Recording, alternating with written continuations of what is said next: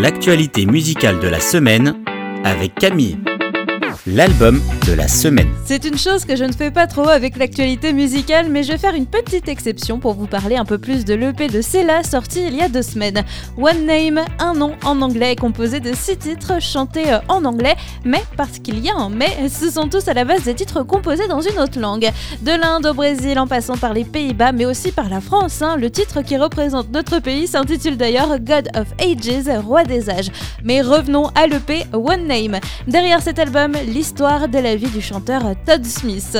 Il a grandi dans une famille missionnaire au Congo et se souvient de quand il allait dans des villages où les églises pouvaient chanter des classiques comme Amazing Grace, mais rien n'égalait l'intensité et la passion des chants qu'ils avaient eux-mêmes écrits.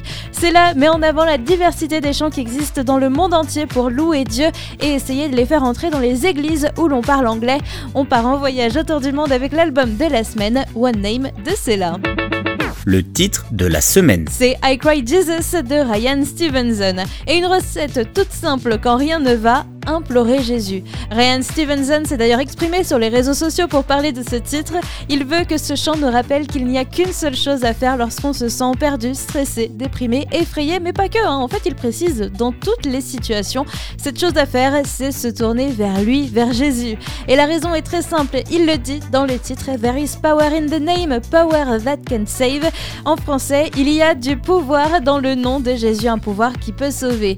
Une prière qui nous accompagne cette semaine pour notre titre I Cried Jesus de Ryan Stevenson le coup de cœur de la semaine. C'est le nouveau single de Citizens qui est tombé dans mes oreilles, Everything and More. Un titre avec des sonorités très rockindées et aussi un peu des enfants du chanteur et co-compositeur Zach Bolen, dans le sens où il a intégré quelques enregistrements vocaux où l'on peut entendre ses enfants parler. Et il y a une raison à ça, parce que ce sont ses enfants qui lui ont inspiré ce titre. En fait, il pensait avoir tout compris de Dieu, il l'avait mis dans une petite boîte bien rangée dans sa tête, mais comme des enfants qui découvrent le monde, qui apprennent, qui ont une imagination débordante, ils se rendent compte d'une chose, c'est qu'il ne sait rien. Enfin, qu'il pensait être assez sûr de sa foi, mais qu'en fait Dieu était bien plus que ça et qu'il y avait encore tellement à découvrir. Il nous encourage à détruire ces murs et ces barrières que l'on peut se mettre dans la tête. Il nous fait réfléchir sur notre perception de Dieu pour nous permettre de faire grandir cette vision parce que Dieu est plus grand que ce que l'on peut vraiment concevoir. Il est tout et encore plus, il est everything and more. Petit bonus d'ailleurs, hein, le groupe de Seattle a annoncé la sortie prochaine d'un nouvel album. C'était mon petit coup de cœur de la semaine, le nouveau single Everything Everything and More de Citizens la découverte de la semaine. Et c'est une découverte peroxydée cette semaine avec The Two Fake Blondes. Pity et Anna Mac sont un couple d'artistes qui forment ce duo électro. Un nom qui me fait bien sourire, hein, mais je trouve assez bien trouvé en français. On peut le traduire par les deux faux blonds et j'ai du coup pas forcément besoin de préciser leur couleur de cheveux. Oublions les cheveux, musicalement parlant, on est sur de la dance.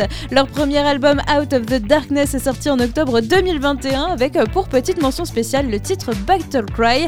Je suis assez certaine qu'il va se faire une jolie place dans vos playlists spéciales soirée ou coup de boost. Ma découverte cette semaine, les bourrées d'énergie de The Two Fake Blondes l'info de la semaine. Une info qui change un peu de d'habitude. Kirk Franklin s'est lancé dans les séries télé, pas en tant qu'acteur mais en tant que producteur.